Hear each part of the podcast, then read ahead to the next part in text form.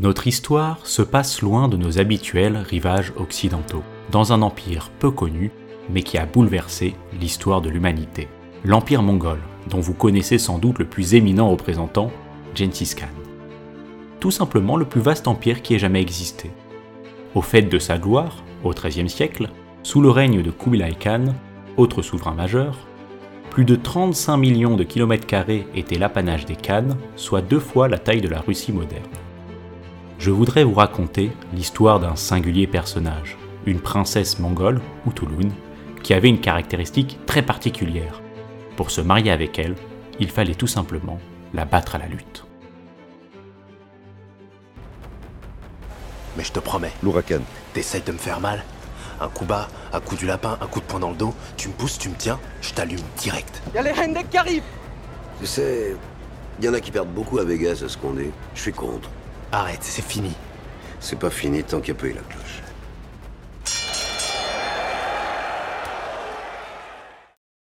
Utulun naquit en 1260, fille d'un puissant seigneur.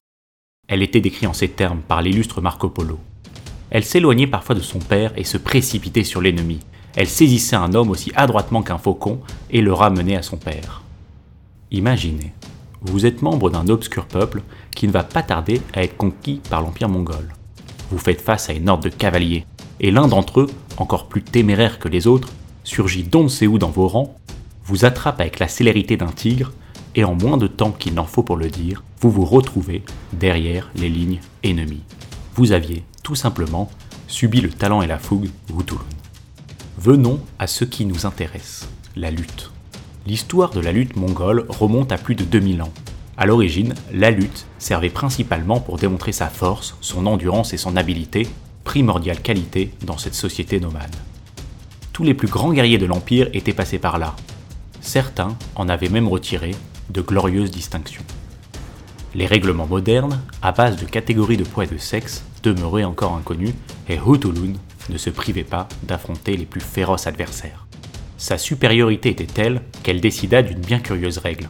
Si vous vouliez sa main, mariage d'une grande valeur en raison de sa qualité princière, vous deviez la battre à la lutte.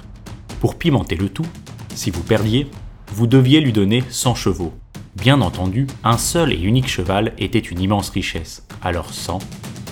La légende raconte que Utulun se retrouva avec 100 000 chevaux et aucun mari à l'horizon. Un jour, un nouveau prétendant, sûr de son fait, proposa 1000 chevaux en cas de défaite.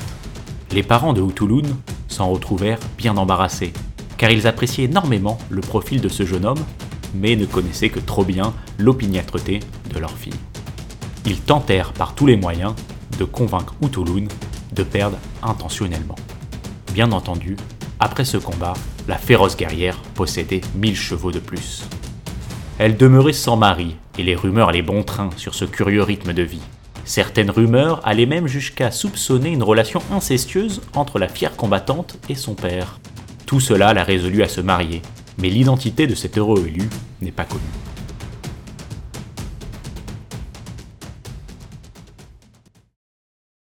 La suite de la vie de Hutulun est tout aussi obscure. On sait que son père tenta de la placer en bonne position dans les cercles du pouvoir, mais échoua. Elle mourut dans des circonstances inconnues à l'âge de 46 ans, au moment décisif où l'empire mongol se transformait, s'éloignant de ses traditions nomades. L'histoire de Hutulun fut connue en Occident surtout grâce à un opéra, Turando. Mais cette adaptation occulta tout l'aspect guerrier du personnage pour proposer une version mièvre et sans grand intérêt. Les luttes étaient même remplacées par des concours d'énigmes.